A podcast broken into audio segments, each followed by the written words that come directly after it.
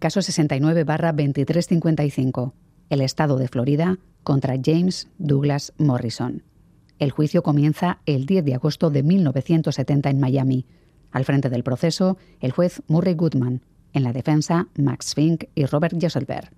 Terrence McWilliam en el Ministerio Fiscal, un joven culto que curiosamente conocía todas las canciones del grupo. Soy Miriam Duque, la encargada de abriros esta Gambara Negra, un podcast de crónica negra en el que hacemos que ciencia, especialistas y pruebas hablen más que nosotros para recomponer la actualidad y tratar de entender la mente de quienes se escoran al lado oscuro. Hoy, Manuel Lezgaray nos colamos en este proceso contra Jim Morrison.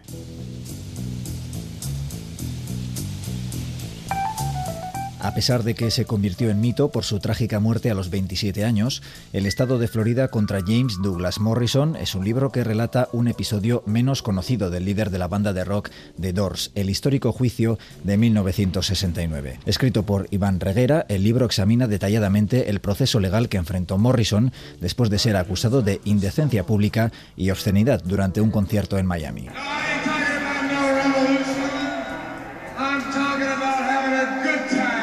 Un episodio en el que se acusó a Morrison de intentar inocular en sus seguidores ideas de revuelta y desorden, de romper con el orden establecido. Reguera analiza las pruebas presentadas durante el juicio, las estrategias legales utilizadas por la defensa y la fiscalía y cómo el caso resonó en la sociedad estadounidense de finales de los años 60. Y es que fue perseguido por el FBI por orden de su director Edgar Hoover, que lo convirtió en su objetivo número uno. Y eso lo llevó a sufrir la cancelación y el escarnio público, además de ser el primer cantante de rock detenido en un concierto, sufrió cancelaciones, fue muy criticado en los medios de comunicación e incluso por el presidente Richard Nixon.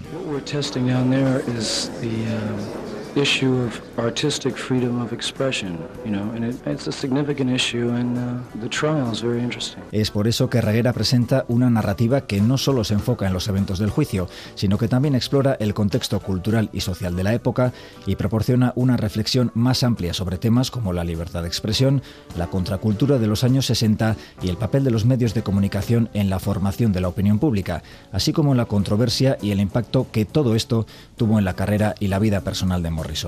Una vida ligada al consumo de alcohol y drogas, la temprana ruptura con su familia y su distancia de quienes fueran sus compañeros de grupo a quienes llegó a acusar de haberlo traicionado. El estado de Florida contra James Douglas Morrison es el sexto trabajo del bilbaíno Iván Reguera. Publicó su primera novela en 2013, la premiada Liquidación. Después escribió La cabalgata y en los últimos años ha explorado otras temáticas con obras como Antiguía del cine, The y El hombre que podía hacer milagros. Ahora nos trae un análisis exhaustivo y fascinante de un momento crucial en la historia del rock y la cultura estadounidense. Iván Reguera es el autor de El Estado de Florida contra James Douglas Morrison. ¿Qué tal? ¿Cómo estás, Iván? Encantadísimo de estar con vosotros. Bueno, hablaremos de lo que supuso para la cultura y la historia de la música Jim Morrison antes de fallecer a los 27 años. Pero claro, yo te imagino eh, preparando este trabajo y escuchando casi en bucle a, The Doors, ¿no? Que no pues sé cuánto de verdad hay en pues esto. Sí, pero no me he cansado, ¿eh? ¿Mm? No, eh, podrías decir, bueno, basta ya, pero no, yo nunca me canso de los dos porque son tan alucinantes que y él mismo también, ¿no? Su propio American Prayer, que es el disco en solitario, no, no me canso, no me canso. Pero sí los he escuchado mucho y, me, he metido en, también los eh, en las maquetas de los dos que son alucinantes porque son muy pobres, pero son mm. alucinantes también, o sea, en los conciertos que hay muchos, Spotify está lleno de, de Doors y de y luego YouTube también, o sea que son unos mitos. Sí, sí, eh, ya digo que vamos a profundizar en qué supusieron, pero claro, me gustaría empezar por preguntarte qué había de cierto en las acusaciones eh, que se hicieron contra él, ¿no? Porque muchos artistas actuaron de forma similar, rompedora, buscando llamar la atención o, bueno, generar un público también. Sí, hoy, me hacían, Pero nunca fueron tan duros contra En otra entrevista me decían, eh, es gracioso leer tu libro porque, claro, luego te pones a pensar lo que se hacía en el rock vasco, por ejemplo, ¿no? Por ejemplo, Los punks de los 70 y 80, ¿no? Y dices este hombre realmente no hizo nada. Y es que no hizo realmente nada. Lo único que hizo es que ¿qué hay de cierto? Pues hay de cierto que fue completamente borracho al concierto de Miami. Que como muchos otros conciertos. Como muchísimos otros en los que estuvo. Pero este fue especial porque el concierto de Miami fue la muerte de. fue el suicidio del Rey Lagarto. Él se quiso cargar el personaje porque estaba muy cansado del Jim Morrison, de los pantalones de cuero, de, las fans, de, la tontería del rock que él no soportaba, porque a él le gustaba mucho el dinero y las fans, pero no soportaba el, el cotarro, la industria, mm. el, el, mercado, ¿no? Entonces se, lo, se cargó el personaje en Miami. O sea, él quiso que se le que se que, ocurriese lo que ocurrió. Lo que pasa que yo creo que eh, se equivocó de ciudad, se equivocó de estado. De hecho, el libro se llama El Estado de Florida contra James Douglas Morrison, que es su verdadero nombre. Si esto lo hubiese hecho en Nueva York, no hubiese pasado lo que pasó. Pero fue un terreno muy conservador, fue muy religioso. Al, eh, fue al cinturón de la Biblia, hmm. que es lo que se llamaba, y hoy sigue siendo también tremendamente conservadora eh, el estado de Miami. De ahí viene la panda de Bush, también Jeff Bush y toda esta cuchipanda. Y siguen siendo tremendamente reaccionarios en Miami. Aunque tenemos tiene esa fama de, bueno, de lo latino, lo gay sí, Que eso pero, décadas después. Pero vino después, ¿no? Y esto no era el, caso, entonces se equivocó. Claro, entiendo que en ningún caso tuvo intención de subvertir el orden como le acusaban de haber hecho, mm, era sexo, drogas y rock and roll, solo que en el lugar él sí estaba Él sí estaba de acuerdo en que mm, había que subvertir ciertos, ciertos, ciertas convenciones en el rock y también que la juventud norteamericana de alguna manera se tenía que rebelar ante lo que estaba pasando. Pero no lo hizo de forma política, aunque él sí apoyaba al Partido Demócrata, pero no lo quería hacer de forma digamos, ideológica o política, lo quería hacer en un show, lo, que, lo quería hacer con una performance. Eh, por eso, eh, digamos que el, el, Living, Theatre, eh, que es lo que es lo que, digamos, la chispa de, de que cuando los ve en directo, el Living Theatre era un, un, grupo de teatro que era muy revolucionario en esa época eh, se desnudaban en el escenario, hacían la gente entrar en éxtasis, a gritar. Entonces, Hoover también los, perseguía, hmm. el FBI también los perseguía. Y su líder era, por cierto, lo, cuento, lo comento en el libro, era el famoso predicador de Poltergeist 2. Es que es increíble. O sea, ese actor que hizo de, predicador en Poltergeist antes de, justo antes de morir era el gran líder del Living. Bueno, cuando Jim Morrison vio el Living dijo, tengo que hacer esto en un escenario pero se equivocó de este Se equivocó, claro, llega a cabrear al director del FBI, como dices, mm. Iván, también a Nixon, eh, supongo que esto te puede complicar la vida hasta el infinito. Sí hubo una detención, hubo muchos problemas, cancelación de conciertos, eh, de giras en muchos sitios, lo cual les hizo un daño tremendo.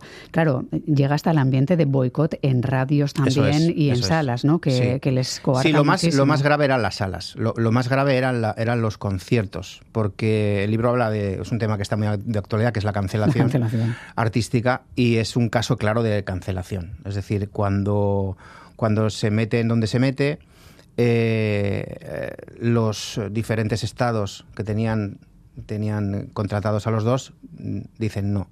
Algunos incluso les dicen sí, pero me vas a firmar este papel que como cometas cualquier cosa me vas a dar cinco, los 5.000 dólares que te iba a pagar por el concierto o por esta parte. Entonces, claro, tienen un problema muy serio, está a punto, la banda está a punto de desaparecer por culpa de esa cancelación. O sea, tienen un problema económico brutal, porque además se habían gastado un, muchísimo dinero en el, en el último disco antes del, del, concierto, que era Strange Days, y, y era, un, y era, un, disco muy caro, era un disco con mucha producción, no, no, no, tanto el primero, que fue un disco bastante sencillo de producción, pero este fue muy caro. Entonces, em, tenían un problema muy serio de caja y, esto no ayudó nada. Pero sí que es verdad que algunos eh, que alguna parte de la juventud americana apoyó a los Doors y compraron discos extra, digamos, ¿no? para apoyar a la banda. Eso es, que, el público hizo un poco lo que suele hacer la juventud cuando algo se boicotea. Cuando algo está pasando contra ellos, porque era claramente un ataque a la, a la libertad de expresión y a la libertad de, artística, vamos. Dice Iván que Jim Morrison acabó pensando que lo sucedido en Miami había sido un poco como lo que se ve en una escena de Easy Rider, ¿no? Que una cosa es fumar y, decir cómo quieres que sea el mundo frente a una hoguera y otra cosa es eh, descubrir que eso en la vida real tiene consecuencias gravísimas. Sí, sí, sí, sí. Eso, eso es una frase que, que, me gusta mucho, que es de Easy Rider que la dice Jack Nicholson en, en el diálogo de la, de la, hoguera, que están ahí fumando sus porros y tal, y dice eso de Em, la gente, dice algo así como que la gente está todo el rato hablándote de las libertades individuales, de la libertad, pero en cuanto les digas que no son libres, son, son capaces de matarte. ¿no? Entonces, claro, nos pasa, nos sigue pasando eso. ahora se habla mucho en ciertas partes de, del país de la libertad, ¿no? Somos muy, muy libres. Bueno, sois libres lo que yo te diga, sois libres también, ¿sabes? Hasta cierto punto. Hasta que yo te diga por qué no eres libre y entonces vas a por mí, que es lo que le pasó a Jim Morrison hmm. también, ¿no? ¿A él le preocupaba la guerra de Vietnam, por ejemplo? Sí, sí, de hecho, The Unknown Soldier es, una, es un tema sobre, sobre Vietnam y le, no es que le importaba, es que le aterrorizaba la guerra de Vietnam. O sea, es un, un tema que a él le, volvía loco. Eh, vivió en, digamos, el, momento más salvaje de la... hablo también en el libro de, de, la matanza de Milay, por ejemplo, que es una matanza bestial que hizo el ejército, un, un comando americano que llegó a matar a, bueno, pues entró en una aldea, mataron, a 500 personas de una aldea y la violaciones, quema de casas, de, chozas, bueno, fue terrible. Y a él le afectaba mucho ese, ese Vietnam. Es muy, hay otra cosa muy graciosa en cuanto a Vietnam, que es que eh, Huber lo pregunta, en el libro hay un momento en que Huber dice, bueno, pero estos señores no, deberían estar en Vietnam. Tienen la edad para estar en Vietnam, ¿no? ¿Por qué no se han alistado? Y entonces el, secretario de Hoover le dice, no, es que eh, unos se han declarado homosexuales para, no ir, para no ir a... Porque en esa época estabas, estabas directamente eliminado. Y, luego le pregunta por Morrison y dice, ¿y qué, qué pasó con Morrison? Y dicen, dice el ayudante, no sabemos lo que pasó con Morrison en esa oficina, pero fue descartado inmediatamente. Entonces, no se sabe exactamente, nunca se sabrá qué, pasó? en esa oficina de, reclutamiento.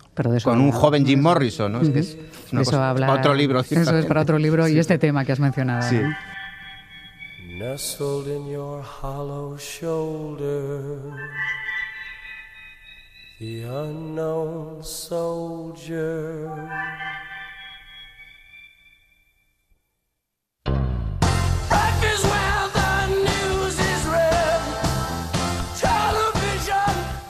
Iván, este libro, El Estado de Florida contra James Douglas Morrison, está basado en personajes reales, en diálogos reales, en transcripciones del juicio. ¿En qué momento empieza a fraguarse este, este, trabajo? ¿En qué momento llega esa sentencia a tu vida? y empiezas a, trabajar en ella, porque al final del libro hay una bibliografía muy, muy, sí, muy, extensa. Sí, está, está muy documentado el libro y me lo he pasado muy bien haciendo la documentación, tanto en, en castellano como en inglés. Y mm, eh, realmente ocurre como, mm, como nos ocurre muchas veces a los escritores, que te pones a leer eh, otro, otro libro y ese libro de repente te da un capítulo, dices, pero ¿cómo? Perdona. Eh, eso me pasa con las biografías de... Me siempre, pues, todo lo que me caía de los dos lo, leía, ¿no? Entonces me llegó, cuando me llegó una de las más importantes biografías de los dos, me quedo con ese capítulo del juicio que habla muy poco. Entonces pero todo lo que habla me parece interesantísimo. Entonces digo, pues ¿por qué no voy a seguir la pista? Luego me acuerdo que la película de Oliver Stone eh, no habla del, juicio. O sea, Esta fue del 91, ¿puede Sí, 91 exactamente. Es una película que no habla del juicio. O sea, hay un momento de Jim Morrison en un estrado, o sea, delante de un juez, que el juez dice, pues está estoy condenado, y no hay más del juicio. Cuando me parece una página fundamental para entender a Jim Morrison. O sea que sí, porque llega debería haber leído Oliver Stone mi libro para hacer otra película. esto es un viaje en el tiempo. Ha llegado tarde, ha llegado tarde mi libro, pero lo que te quiero decir es que eh, dices, pero cómo no alguien no ha hecho un poco más de ficción basándose en esto, porque claro, luego está todo relacionado, ¿no? Es la libertad de expresión, la cacería contra Morrison, el padre que está por ahí también, eh, que es un personaje muy importante claro, porque Jim Morrison. El padre de Jim Morrison es, es, un militar. Pero es militar de primerísimo grado. Con la que tiene una muy mala relación. Muy mala relación, sí, es un ultracatólico furibundo. También su madre, ¿no? tremendamente frío, la madre era tremendamente fría también, era la típica, digamos, eh, como las mujeres de Stepford, ¿no? Como mm. la mujer perfecta, estas de muy fría, muy distante con su hijo. Sí, te ha parecido, Iván, un poco contradictorio que tuviera esa mala relación con sus padres, pero que en un momento dado de su carrera dice que, sus padres están muertos en cierta medida para no generarles sí, problemas. Eso es muy interesante. Y es, curioso que haga ese giro, ¿no? Sí, señor. Es, es muy interesante porque eso tiene que ver con, eh, con, la, con, el, con la lucha, por, con la búsqueda de la total libertad de expresión. Es decir, cuando él dice voy a, voy a hacer, voy a ejercer la total libertad de expresión, voy a decir unas barbaridades delante de los micrófonos, voy a exhibirme y no quiero que mi familia le duela. Entonces voy a quitarle a mi familia de la ecuación. o sea, que les protege en cierta medida, ¿no? Yo no sé si los protege, pero porque, hombre, dejar de hablar de con tus padres tampoco les protege, quiere decir que es una cosa muy dura, ¿no? Y con tus hermanos también, ¿no? Pero sí, en parte sí. Hay una parte de protección, porque les iban a hacer mucho daño también. También hay otra cuestión paradójica en sus relaciones. Eh, era un ser complejo, entiendo. Luego hablaremos también de las drogas, del alcohol y de lo que supuso eso también para su carácter. Pero claro, él apostaba por un estilo de vida muy libre en principio, ¿no? Eh, llegó a coquetear con el anarquismo, con corrientes como el comunismo, con la libertad en el amor pero no sé si le parecía del todo bien que Pamela Curson fuera tan libre como era, ¿no? Ahí chocaban un poco porque eran en ese sentido parecidos y él eso no lo llevaba bien. Claro, eso es lo que creo, creo que le dice su guardaespaldas en el libro, ¿no? Que es un, tipo muy interesante, el guardaespaldas de Jim Morrison, que era un negro enorme, gigantesco, que venía de Vietnam también, y que le dice eso de, en ese momento de que le dice, eh, tú mucha libertad de expresión, pero no te gusta nada que tú, o sea, tú, tú eres, a ti te gusta... Mm hacer lo que quieras por ahí, pero luego Pamela no puede hacer lo que quiera por ahí.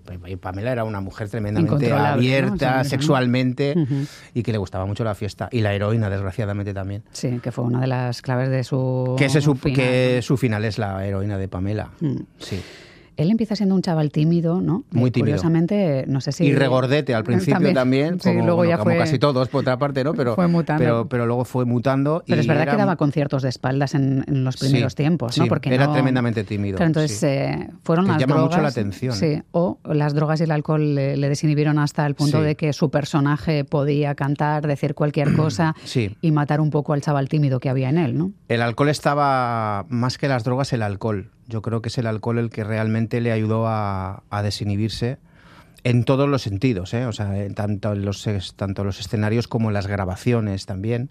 Muchas veces iba a la grabación con un pedal impresionante o con una botella de vino a medio beber o con, bueno, con la nevera llena de, de, cerveza para, para tocar. Y sí, la desinhibición. Luego vino la, luego vino la cocaína también, que la cocaína es esa mezcla de mm, también de palique, ¿no? Digamos, el social, para evitar que la droga y es la droga social también. Es verdad, para mantenerte despierto, pero también es la más social, ¿no? Digamos, para para abrirte a la gente y tal, ¿no? Y ahí se pasó también lo suyo, sobre todo al final de, la, de su vida. Vamos. ¿Qué nos dirías, Iván, antes de que volvamos un poco a cómo empiezan a firmar eh, con The Doors y cuando contratan de, de Whiskey Bar?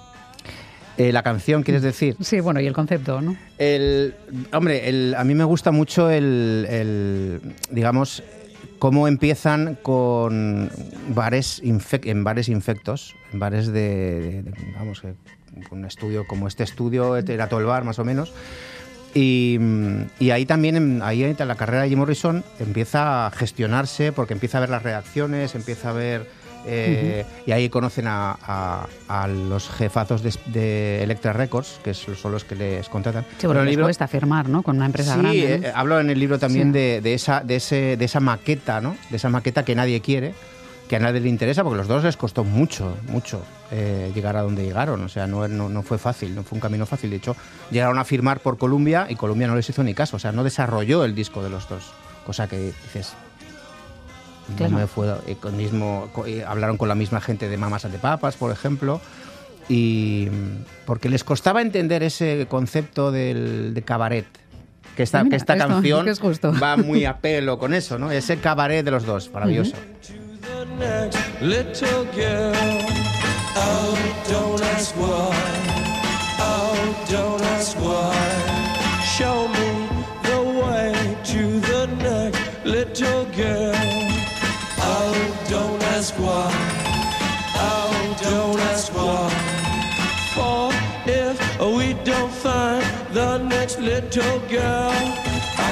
¿Cuál fue la relación que tuvo con otros grandes grupos o otros grandes cantantes como Mick Jagger, John Lennon? ¿Cuánto de envidia y cuánto de admiración había? Más envidia que admiración, fue duro, ¿eh? Yo me, lo he pasado muy bien con la documentación porque te vas dando cuenta de que ahí pululaba una gente que conoció a Jim Morrison y que yo no sabía que había conocido a Jim Morrison. Algunos sí, pero no todos. Y claro, estamos hablando de, la California o el Nueva York de, los finales de los 60 y principios de los 70. Entonces dices, bueno, Mick Jagger de repente visitándole a, La Ciénaga, que era el motel de mala muerte donde él componía y se emborrachaba. La Ciénaga, encima se llama la calle es La Ciénaga o motel La Ciénaga. Y ahí aparece Mick Jagger diciéndole a Jim Morrison eh, cómo, cómo moverse en el escenario, porque él no sabía cómo moverse en el escenario. Entonces estaba flipado y fue de hecho a verle al, al Hollywood Bowl para ver cómo se hacía eh, cómo se hacía lo de Jim Morrison. Otro experto también en ir en pantalones prietísimos. Sí, sí, ¿eh? totalmente. y eso también hay que valorarlo. Sí, sí, es verdad. Seguramente se fijaría en eso también. Y entonces eh, Jim Morrison le dijo, cuanto más ancho, cuanto más grande sea el escenario, más te vas a tener que, mover. Mick Jagger. Entonces dijo, vale, vale, muy bien. Entonces, pero él conoció a a Steve McQueen, que le propuso hacer una, película como protagonista, que luego acabó haciendo Michael, Michael Douglas. Claro, porque es que lo del cine para él era importante es también. Es que, a ver, él empezó, él empezó, él quiso, quería ser cineasta. Él conoció a Francis Ford Coppola. De hecho, hace, hace relativamente poco, Francis Ford Coppola en su Twitter se acordó de Jim Morrison y dijo que era un hombre especial, o sea, que era un tío como tremendamente eh, amable y, tierno y culto, porque es verdad que era un tío cultísimo, muy culto, muy culto, intelectualmente muy, hablando, leído, sí, sí, era muy leído. Se movía mucho, Desde crío era muy leído Jim Morrison. Era un tío que se movía mucho por las bases, las bases militares, hacía que se moviese, cambiase de casa muchísimo, entonces no tenía pandilla. Claro. Entonces eso lo hizo retraído y, muy amante de la música de Elvis sobre todo y de, y de, mucha, y de, muchas, de muchos libros pero bueno, que conoce también a Eric Burdon, que conoce a Jerry Lee Lewis.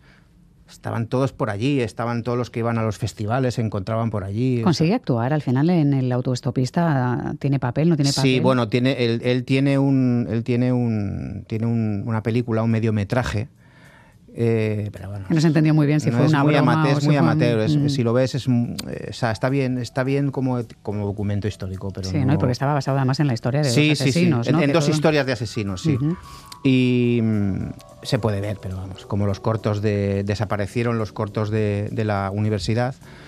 Y, luego él sí que se encarga también de los videoclips. Entre los que estaban trabajando en, en, el departamento audiovisual de los dos, por cierto, era, estaba Harrison Ford.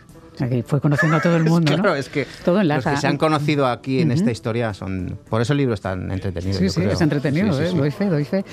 Este tema que estamos escuchando tiene que ver también con esa historia de, asesinos que, mencionábamos, que intentan escapar del destino que han ido generando, muy oscuro por otra parte. Exactamente, sí, porque la gente... Hay mucha gente que que relaciona esta canción con la película de Oliver Stone, ¿no? Mm. el, tema, el tema de los indios. Y, no, no, es que va de un tipo que ha matado a gente y que está haciendo autostop y luego va a matar a más gente. Estaba muy obsesionado con estas historias y seguramente y con hubiese los sido autoestopistas probablemente. Sí, y seguramente hubiese hecho una, una, una, novela sobre esto, porque también Jim Morrison quería ser escritor. De hecho, se fue a París para ser escritor es, una pena que, su final acabara en París y, sobre todo es una, pena mm, lo bien que cuentas tú en el libro como ese proceso acaba por mm, descalabrar, por, llevarle a destruir. No, el proceso judicial, ah, el proceso judicial acaba llevándole a una espiral también de autodestrucción en cierta medida. Depresiva también, sí. Él no se esperaba porque es que no se esperaba algo tan tan crudo, ¿no? Y cuando sus abogados le decían es que igual te enfrentas a cinco años de cárcel en un penal, Florida, además. Se fue de las manos aquello. Se fue de las manos de forma... Compraron testimonios, fue tremendo. Eh, fue una farsa, el juicio fue una auténtica farsa aparte de una idiotez, porque es que solamente es que ser idiota para, para llevar a un señor a, a, decir, bueno, usted es que ha estado cantando borracho en un escenario, ah, fenomenal. Correcto, como casi todo Pero bueno, hay, un diálogo también que dice, mm. ¿no? Eh, que, que, dice uno de los testigos del juicio, pero vamos a ver, no se puede eh, no puede un hombre tocar o, cantar en el escenario borracho y le dice uno de los, de los jueces, ¿no? del jurado, quiero decir. Dice, no se ha leído usted muy bien las leyes americanas, está prohibido. O sea, es un, está penado, estaba penado. Realmente fue el lugar equivocado. Florida no es un lugar para. Por lo menos en Florida, vamos. Hemos mencionado, Iván, algunos de sus ídolos. Eh, entiendo que Elvis fue uno de ellos, ¿no? Claramente. Es el, yo creo que es el, es el ídolo, yo creo. Aunque le gustaba mucho Frank Sinatra también y le gustaba mucho el blues negro, le encantaba, le encantaba. El, blues de los, de los, de los primeros blues, bluesman, ¿no? Pero Elvis era, era arrebatador para él. Y yo me imaginé, porque eso sí que me lo he, lo he ficcionado. Ficcionado un poquito, ¿no? Porque sí que, hay, sí que hay testimonio de que el padre no le gustaba Elvis y que vio en televisión, pero bueno, a eso habría que novelizarlo un poco, ¿no? Entonces me imaginé al, pequeño Jim viendo a Elvis en el mismo programa al que él iría solamente 10 años después, que es el de Ed Sullivan, ¿no? Pasa que a Elvis le pusieron, no me acuerdo si eran eh, guitarras, sí, le pusieron guitarras, rollo Dalí, además. Y luego a Jim Morrison, por supuesto, le pusieron puertas, muchas puertas de decoración. Y, ahí salió la famosa anécdota de que, le, hicieron cambiar una canción, una letra, y no la cambió. Entonces, no era muy dado a mantener. No vas a volver a, a Ed Sullivan, no vas a volver, querido Jim. Y dijo él, no me importa, ya he estado en el show de Ed Sullivan. Sí, el antimar era un chulo, estupendo, vamos. El Sullivan era, una estrella monumental, es como un, vamos, superestrella. era el Elvis de, la televisión. De la televisión, exactamente. Y Elvis, y luego meto otra vez a Elvis en, en Miami. Que dije, coño, encima es que estuvo en Miami Elvis cuando esto estaba. Es que todo encaja. fue, Y fue a ver a Elvis. Entonces me imagino a, a Jim Morrison viendo a Elvis y alucinando. Podríamos además imaginarle perfectamente porque está muy bien metida, bailando esta canción. Muy bien, porque es esta, esta, canción de la que habla en el libro además. Maravilloso.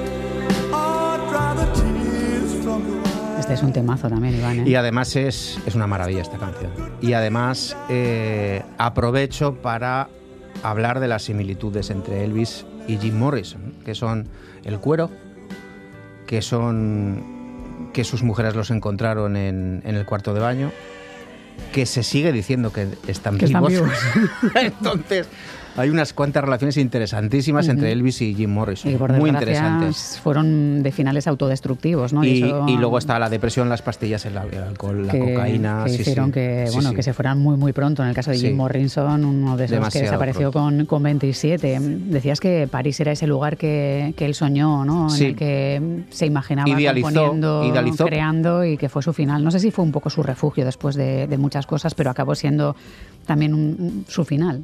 Eh, sí, pero bueno, es que podía haberse muerto en Dakota del Norte, o sea, que decir que mm. era tan era un hombre tan autodestructivo que y estaba con el tema encima de de mucha gente le dijo, le, recomendó que dejase el alcohol, pero sobre todo que dejase eh, a Pamela, porque era estaba teniendo un grave problema con la heroína. Tenía un serio, muy serio problema con la heroína. De hecho, se barajó que, esa heroína fue la que le había llevado a una sobredosis yo, porque él nunca creo que, heroína. Yo, creo que sí, yo creo que sí. Tampoco lo vamos a saber nunca porque mm. como no se hizo autopsia no lo vamos a saber. Pero, pero hombre, eh, es que no puede haber otra, no hay otra explicación muy sustanciosa porque era evidente que, que Pamela utilizaba además una heroína de, muchísima calidad que le pasaba a un famoso, un famoso dealer eh, que era además amigo de, otras estrellas del rock and roll, que pasaba también heroína a, a los Rolling, por ejemplo. Entonces, pues no sé, blanco y en botella, es que tampoco... El Sullivan de, los... El de los, de los, camellos, sí, sí. En fin, que tuvo un trágico final en, en un hotel de, de París. Eh, en un apartamento. En un apartamento, perdón. De Changeling era un tema que explicaba bien por el momento que, que, estaban pasando. Sí. Sí, habla del, habla del que él cambia. O sea, estoy cambiando es eh, cómo está cambiando físicamente. Para empezar, eso es para empezar, porque solo que además estamos hablando de cuatro años. O sea, si tú ves las primeras sesiones de foto de Jim Morrison y las fotos del, del L.A. Woman, dices, ¿cómo que han pasado cuatro años? Que parece que han pasado 40 años. le atropelló la vida en un periodo Absolutamente atropellado por la vida, sí, sí, por él mismo, vamos, pero estaba arrasado hay una cosa curiosa que se dice que eh, eso utilizaba eh, Oliver Stone, que, estaba gordo. No, Jim Morrison no estuvo nunca gordo. Estaba hinchado pero no estaba gordo. no yo no he visto, fotos, de, yo no he visto fotos de Jim Morrison gordo. no, es, no existen esas fotos. Pero sí estaba hinchado por el alcohol, evidentemente. Es un poco como los últimos años de Elvis, ¿no? Sí, eso es, que tampoco estaba. bueno, un poco más, ¿no? Pero tampoco era mm. John Belushi, quiero decir. O sea, que no era un gordo. O sea, entonces, pero, pero tú ves esa cara, esa cara que parecía la luna de Merías, que parecía que con, con esa barba destrozado con ojeras, muchas veces iba con gafas de sol enormes para que no se para que no se le viera, pues aquí dice estoy cambiando. Pero también estaba cambiando en el sentido espiritual, decía, se acabó el rock and roll, además lo insiste mucho, yo lo repito también en el libro, mm. el rock ha muerto, el rock se acabó, el rock no va a ser más que un, un circo ridículo, un, un mercado absurdo. Un visionario. ¿eh? Un visionario, sí, sí. Y, y, dijo, yo me voy, yo lo que voy a hacer es blues, cuando, cuando quiera, cuando pueda, y voy a escribir. Y él podía haber escrito, podía, tenía mucho cuando encontraron en su apartamento lo que tenía. Eh, encontraron piezas, eh, algún apuntes para un ensayo sobre Miami, sobre el juicio en Miami. Sí, porque él iba todo el rato con un cuaderno. Sí, siempre estaba con un cuaderno. Si ves fotos también, por ejemplo, fotos o vídeos eh, en aeropuertos, tal, siempre estaba con un libro también. Era un gran lector, Jim Morrison. O con cuadernos o con libros. Era un intelectual. A ver, era un, intelectual. Nada que ver con los rufianes del rock and roll en general. Y entonces eh, se encontraron muchos, muchos papeles en, ese apartamento de, París y entre lo que se encontró fue el guion de Platón. ¿Qué me dices? lo que estás oyendo. Porque Oliver Stone quiso, quería que protagonizase Platón. Ya en esa época. O sea, que hubiera sido el giro fantástico que nos perdimos. Claro, ya en esa. No, igual le hubiese mandado a la mierda a Oliver Stone, porque es un poco intensito Oliver Stone. Pero pero, pero qué curioso momento, ¿no? Sí, Encontrar un, cuaderno, Oliver Stone, Platoon, además con el mismo título. y, él estaba, y luego le hizo su homenaje en Platoon poniendo una canción de, de los dos, que ahora no me acuerdo cuál era, pero bueno, le salen los dos. Como en Apocalypse Now, claro. Sí, sí. Eh, ¿Qué dirías tú, Iván, de, de Doors y de Jim Morrison si tenemos que pensar en lo que supusieron para la historia de la música y de la contracultura, sobre todo norteamericana y de, del momento ese de los 60-70. Pues yo creo que es lo más cercano, a la, es la mejor fusión eh, del blues auténtico con lo, con lo comercial, eh, la fusión de la psicodelia con el cabaret una, una, comunicación. Él decía, Jim Morrison decía, em, que eso nos lo hemos perdido, claro, solo, solo somos escuchantes de, su, de, sus discos. Él decía que, él, que su esencia estaba en el escenario. O sea, que él lo que quería era una gran comunión con la gente. Eh, de hecho, meto el personaje de un religioso que, conoció también, de un, de un, sacerdote, que le decía: ah, Tienes más poder que, que Khrushchev y Nixon juntos. Tenéis muchísimo poder. Y en esa época se, estaba pensando que el rock podía tener un problema. de ahí sale el miedo de, del FBI, ¿no? Es decir, el, lo que, lo que están, lo que es claro, lo que pueden, pueden conseguir con la juventud. Imagínate que Jim Morrison lo que comunicaba, ¿no?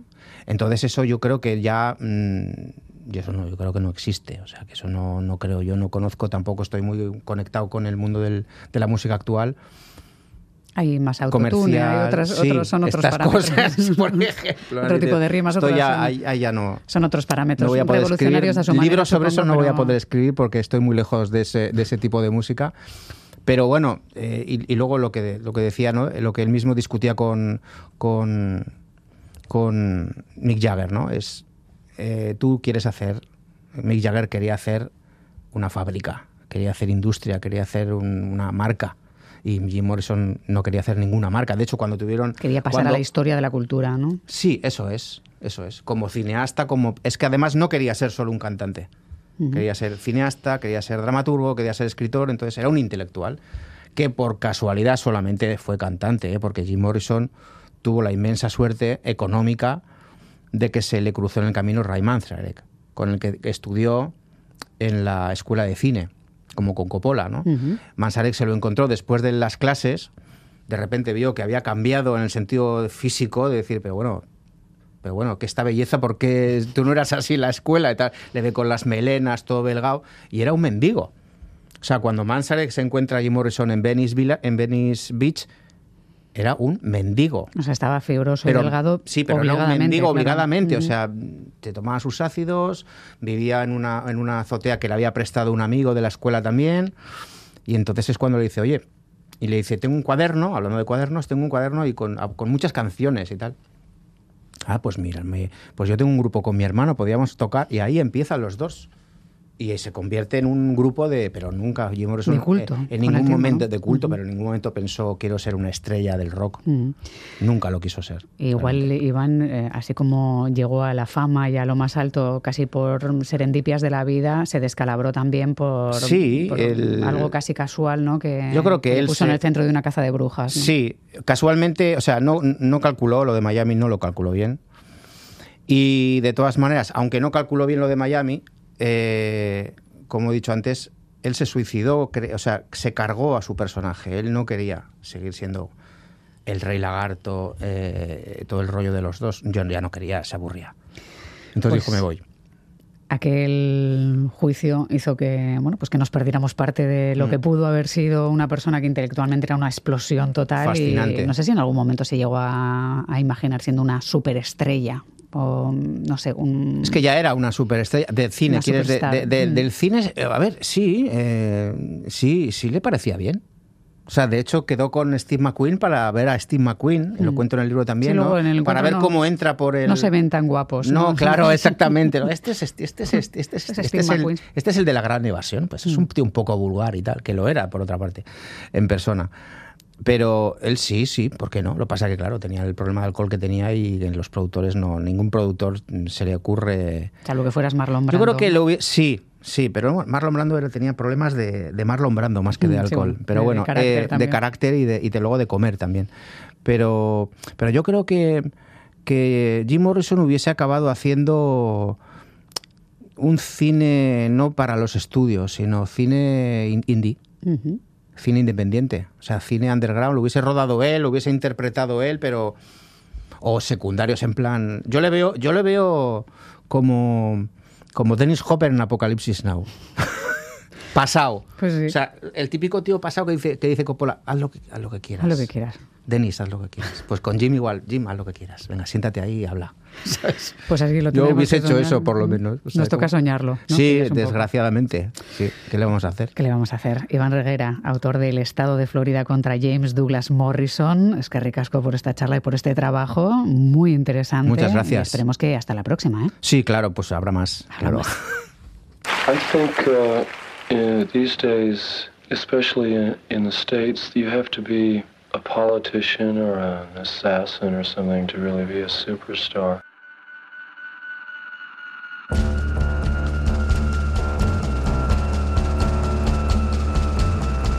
Gambara Negra, el podcast de crónica negra e investigación de EITB Podcast.